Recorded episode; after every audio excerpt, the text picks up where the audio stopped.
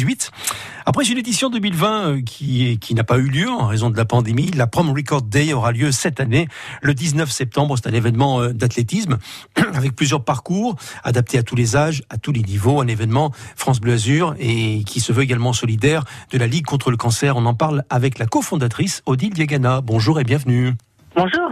Courir sur la promenade des Anglais, c'est quand même un, cadre idéal, non? Ah bah il y a pas mieux. Hein. C'est euh, on a la mer d'un côté, on, a une belle promenade avec des superbes paysages, donc euh, ouais, il y a, a, pas mieux. C'est un événement euh, sportif qui est ouvert à tous, à tous les âges et pour toute la famille?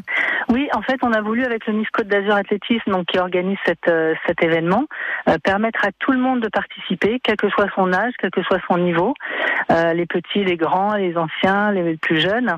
On a même une marche, donc au profit de la Ligue contre le cancer, une marche euh, donc qui fera une heure, une demi-heure aller, une demi-heure retour. Alors selon l'allure des personnes, elles iront plus ou moins loin. Et puis on a euh, le Daily Mile pour les tout petits, euh, jusqu'à 12 ans, de 4 à 12 ans. On a un mile, parce que c'est vrai que sur la promenade des Anglais, bah voilà, le mile c'est quand même pas mal. c'est vrai.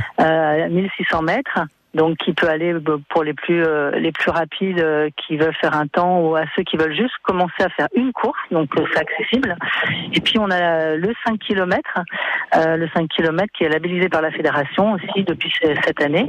Donc qui va permettre aussi à tout le monde de participer avec un objectif soit de performance soit juste de faire sa première course. Chacun pourra y trouver son parcours. On peut s'inscrire aussi bien en solo qu'en équipe. Exactement. Alors on a justement une équipe enfin une course en équipe qui s'appelle le relais euh, Caisse d'épargne Côte d'Azur 2024, euh, parce que 2024, bah, c'est bientôt, hein, les Jeux Olympiques à Paris, un petit clin d'œil donc euh, aux Jeux Olympiques, et donc on peut s'inscrire soit avec ses collègues en, entreprise ou en association, avec euh, son, club d'athlétisme ou d'autres euh, sports, euh, soit en famille. Avec, ouais, il y aura un classement pour des relais femmes et un classement mixte. Chacun encourageant son équipe, mais aussi, voilà, c'est toujours très bon enfant et on on a vraiment envie que cette course et cet événement soit convivial, accessible à tout le monde.